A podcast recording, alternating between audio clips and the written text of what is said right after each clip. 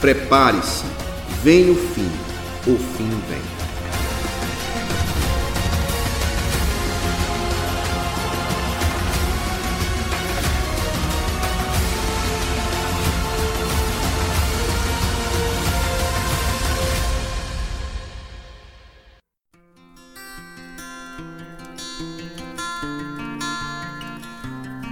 Graças paz, caros irmãos e amigos, em nome de Jesus, tudo bem com vocês? Estamos de volta com o nosso programa Família em Foco, nessa série fantástica do Apocalipse. Vem o fim e um fim vem.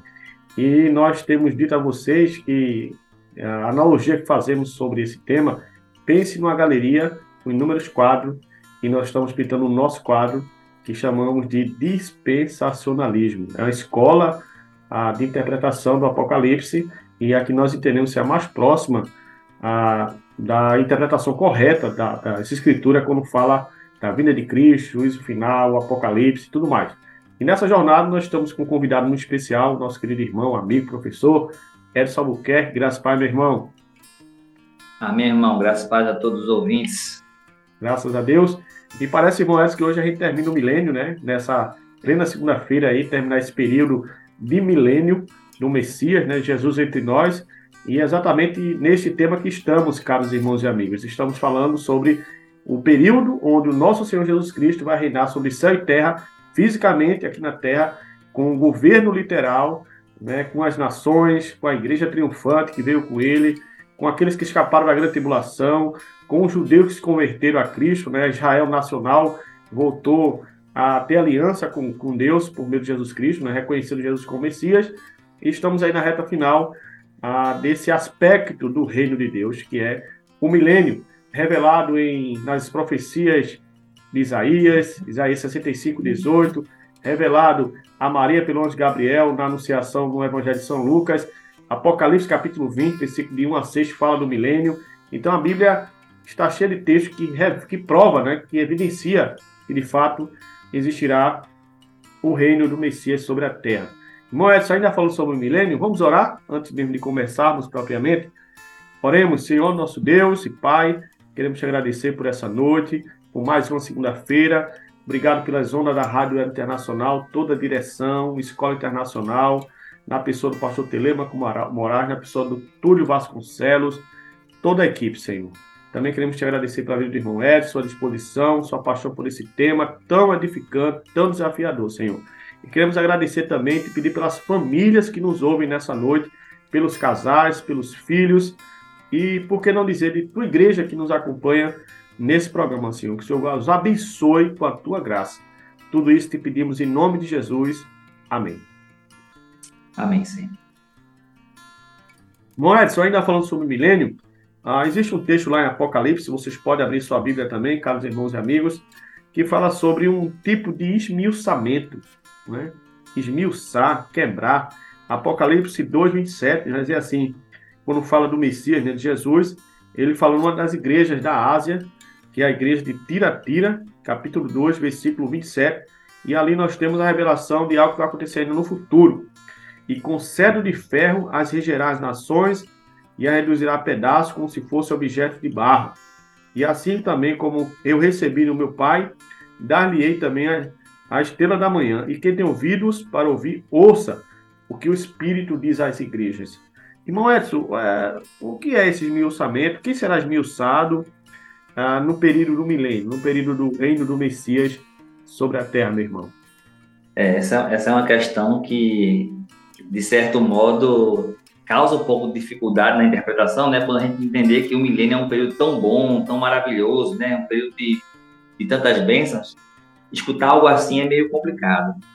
Porém, é, a aplicação inicial é, desse texto, né, a aplicação desse tipo de esmiuçamento inicial, refere-se principalmente àquelas nações que estavam apertando Israel, né? Nesse caso aí, antes do milênio, é, é em relação à, à grande tribulação. Porque quando Jesus vier para reinar, né, vier para estabelecer o milênio, a sua segunda vinda é, com glória nas nuvens, ele de fato vai esmiuçar, esmagar, quebrar as nações que estão ao redor tentando matar Israel, tentando se desfazer de Israel. Porém, como você bem, bem citou aí, esse esmiuçamento ele permanece também durante o milênio. Nós já vimos, acho que, que duas semanas atrás, três semanas atrás no máximo, que durante o milênio ainda haverá morte, durante o milênio ainda haverá pecado, então ainda haverá desobediência. E é nesse sentido, em relação às pessoas que fazem isso, que isso aí vai ser aplicado. Veja o que diz aí, Márcio, Zacarias, livro de Zacarias, capítulo 8, versículo 3 a 5. Eu vou ler um outro aqui em Isaías para complementar o seu texto. Zacarias 8, 3 a 5. É, o, é, o profeta Zacarias, caros irmãos ouvintes, vocês voltam um pouquinho na Bíblia, lá no final, perto do Antigo Testamento, já perto de Malaquias, volta um pouquinho, você encontra o livro de Zacarias, capítulo 8, versículo de 4 a 5, diz assim: ah, Assim diz o Senhor dos Exércitos, ainda nas praças de Jerusalém, sentar-se velhos e velhas, levando cada um, ah, cada um na mão o seu próprio arimo, por causa de suas muita, da sua muita idade as praças da cidade se encherão de meninos e meninas que nelas brincarão. Assim diz o Senhor dos Exércitos. Se isto for maravilhoso aos olhos do restante deste povo, nas, naqueles dias será também maravilhoso aos meus olhos. Assim diz o Senhor dos Exércitos. E assim diz o Senhor dos Exércitos: Eis que salvarei meu povo, tirando da terra do Oriente e da terra do Ocidente. E eis que eu tratarei, é, eis que eu trarei e habitarão em Jerusalém, e eles serão meu povo, e eu serei o seu Deus, em verdade e em justiça. Veja que isso aí se refere justamente ao período milenar, né? Quando Israel será, de fato, restaurado. Lá em Lucas, quando Jesus fala a respeito da sua segunda vinda, ele fala a respeito do tempo da restituição, né? O tempo que Israel será restituído como a gente viu também em Romanos 11, né? A glória do Senhor há de voltar a Israel. Se o seu tropeço é a glória dos gentios, quanto mais não será a sua restauração. Então, enfim, a restauração, o tempo da restauração, ele, ele para Israel, ele é, ele, é, ele, ele é certo. As profecias estão aí, estão de acontecer, e a gente sabe que o encaixe de tudo isso é justamente no período milenar. É por isso que se fala de milênio em tantos lugares da Bíblia, né? Às vezes a gente até vê aqueles debates que, que tem na internet, nos canais de debate, o pessoal falando assim, eu acho até um argumento um pouco desonesto, vamos dizer até certo ponto. Diz assim, ah, só se fala de milênio na Bíblia apenas em Apocalipse 20, e justamente num texto simbólico. Eu já escutei grandes teólogos dizer um negócio desse. Meu Deus do céu! Nós encontramos textos sobre milênio na Bíblia inteira. Claro que a linha Apocalipse 20, versículo 2, 3 e diante, é o único que diz que ele é de mil anos. Ali é o único que diz esse período. Mas falar a respeito do que, do que ocorre nesse período, a gente tem vários. Esse de Zacarias aí é um. E o outro que vai complementar esse que você acabou de ler, Márcio, é Isaías 65, 20 a 22. Diz assim: Não haverá mais nela criança de poucos dias, nem velho que não cumpra os seus dias porque o jovem morrerá de 100 anos, mas o pecador de 100 anos será amaldiçoado. E edificarão casas e habitarão e, e, e habitarão nelas, plantarão vinhas e comerão o seu fruto. Não edificarão para que outros habitem, não plantarão para que outros comam, porque os dias do meu povo será como o dia da árvore, e os meus eleitos gozarão de obras das suas mãos até a velhice. Então, observe, esses dois textos que você leu aí de Zacarias e esse eu acabei de ler aqui em Isaías, fala a respeito de jovens, crianças e de velhos. E quando ele fala de velhos, ele, ele, ele chega a enfatizar bem, né? Muito velhos, andarão com, com muita velhice. Aqui no versículo 22 especificamente diz: Porque os dias do meu povo serão como o dia de uma árvore. Uma árvore vive o quê? 500 anos, 600 anos, 900 anos, árvores milenares até. Então, está falando dessa longevidade. Então, entenda agora, Márcio. Eu acredito piamente que as pessoas que passaram pelo milênio, né, entraram no milênio, melhor dizendo, passaram pela tribulação, entraram no milênio, dificilmente se desviarão da fé. Quase impossível, porque para escapar da grande tribulação, tiveram que ter um testemunho muito forte, uma experiência muito pessoal com Deus, como a que Jó teve, por exemplo, quando escapou das suas feridas, das suas chagas. Então, acredito piamente que aqueles que passaram pela grande tribulação não vão se desviar, não vão entrar nesse mundo de pecado novamente, né? voltar ao mundo, e, portanto, não serão esmiuçados, mas eles serão longevos. Eles terão filhos e muitos filhos. Hoje a gente conhece pessoas que têm 10 filhos, 15 filhos, e olha que a nossa vida é 70, 80 anos, e olha lá. Imagine nessa época, Márcio, em que as pessoas viverão 200, 500, 300, 900 anos e que não haverá aborto, não haverá má formação de fetos, de doença. Toda mulher que engravidar vai ter o filho. Então, a terra vai se encher novamente a partir daí. A terra quase se esvazia, por assim dizer, durante a grande tribulação, porque realmente cai a terça, morre a terça parte da terra, tal, sai morrendo muita gente em massa, mas durante o milênio tudo isso é enchido de novo.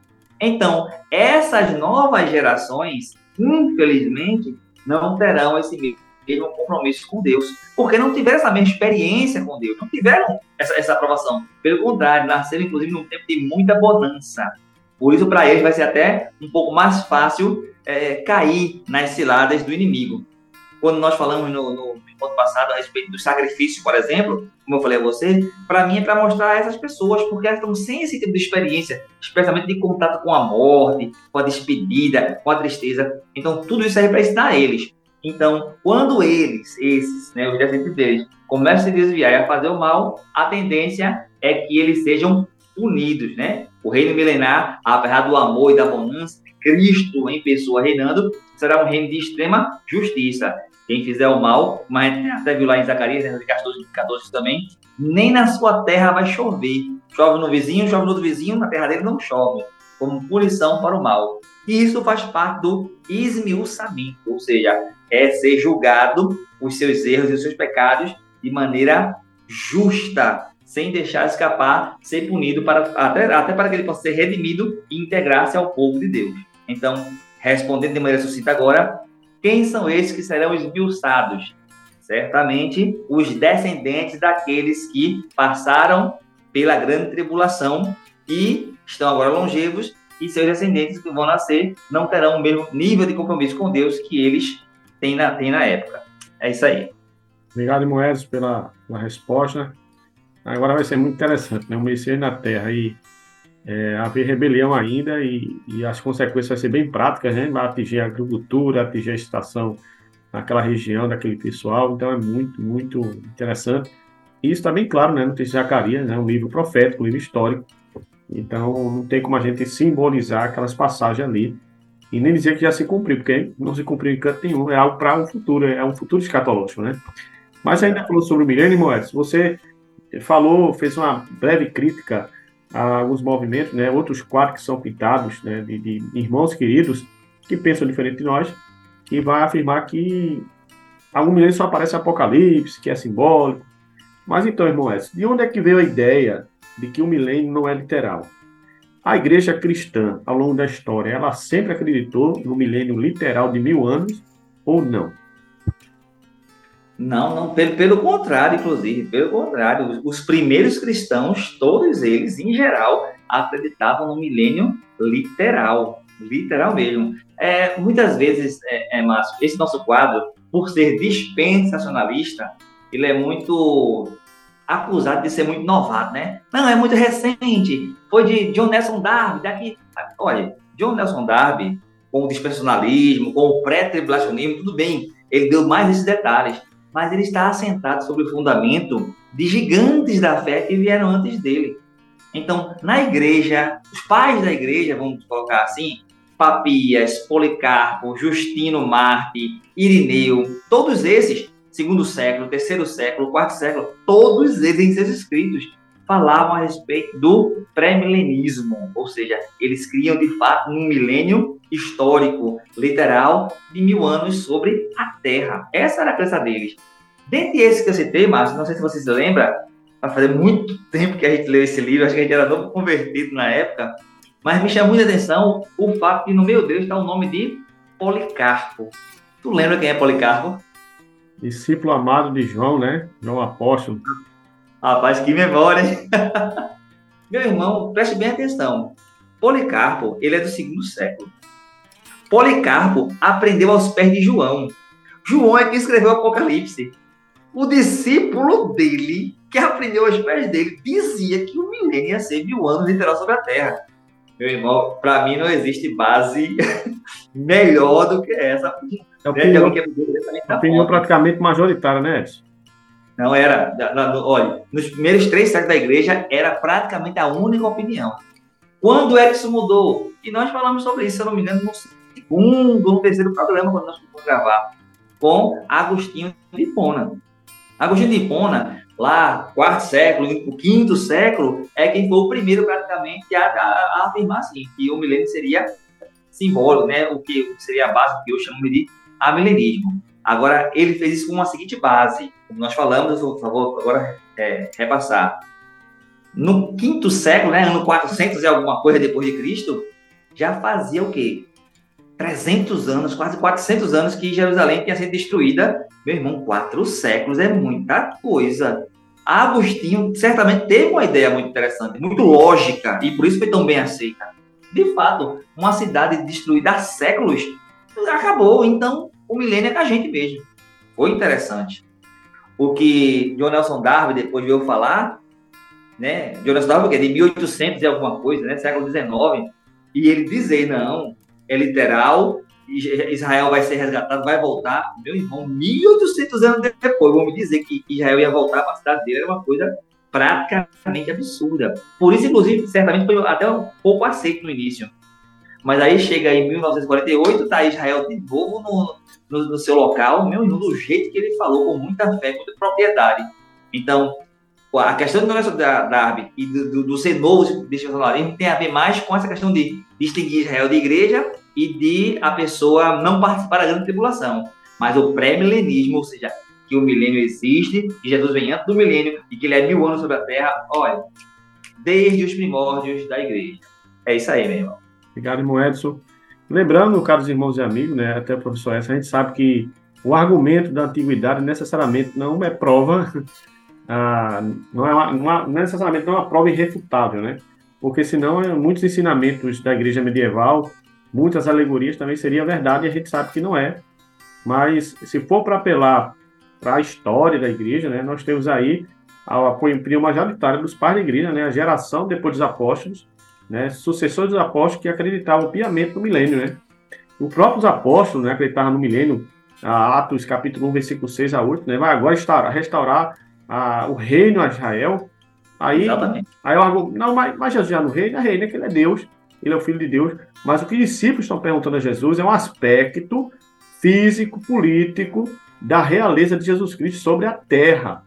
É isso que os discípulos perguntaram. É agora que vai restaurar o reino a Israel, a Israel, então, discípulo, como sendo judeus, é, conhecendo a, as escrituras do Antigo Testamento, as profecias que falavam de um período glorioso para Israel, para Jerusalém, eles pensavam que era ali, era aquele momento que o Messias ia destruir, ia destruir o Império Romano, César. Jesus disse: não vos cabe saber horas e estações que o Pai estabeleceu com o seu próprio poder, pela sua própria vontade. Jesus não disse que não existia. Jesus disse que não era aquele um momento.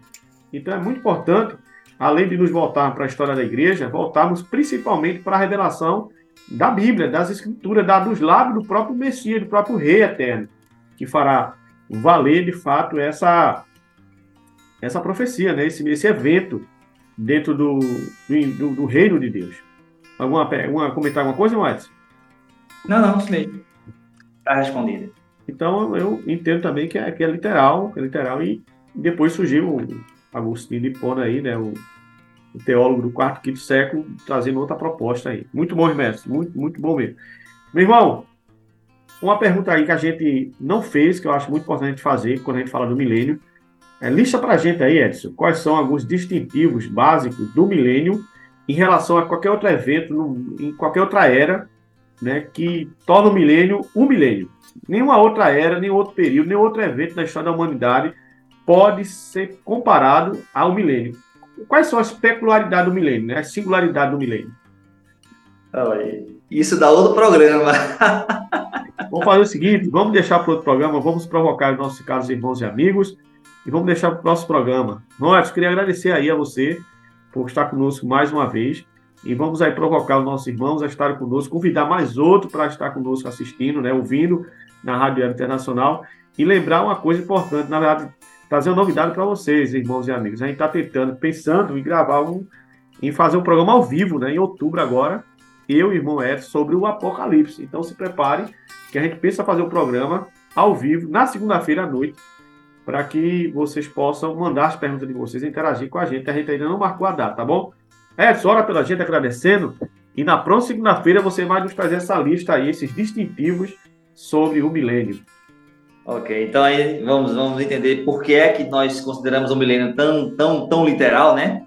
O que é que tem nele que não pode ter acontecido porque está reservado só para essa época maravilhosa. Então, a gente na, no próximo encontro, certamente é com essa listinha a gente encerra. Essa listinha aí, basicamente, resume o não que temos pressa, né? Acho que a gente se apressar num tema tão importante como esse, a gente acaba perdendo alguma parte boa desse, desse banquete espiritual aí na revelação bíblica. Ora pela gente. Verdade. Então, então a gente vai terminar com isso aí. Oremos. Justo e maravilhoso Deus. Mais uma vez aqui, Senhor, nos encontramos, Senhor, diante de Ti, Senhor, em Tua presença.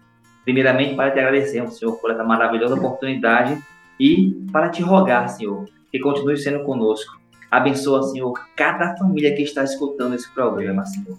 Ajuda, Senhor, a fixar esse conhecimento na mente, a que esse conhecimento penetre no coração e o ajude, Senhor, a viver em cada vez maior santidade para ti, Senhor, aguardando esse reino. Que a tua palavra, Senhor, a palavra a respeito dessa redenção, dessas maravilhas que o Senhor tem para o teu povo, possa ser espalhada e que possamos esperar isso com muita fé, Senhor. É o que te pedimos e pelo que já te agradecemos, em nome do teu filho amado Jesus Cristo. Amém, Senhor. Amém, Moés. Obrigado, meu irmão. E caros irmãos e amigos, aguardamos vocês na próxima segunda-feira para a gente fechar, espero que a gente feche aí esse período sobre o milênio. Forte abraço, Deus abençoe a todos.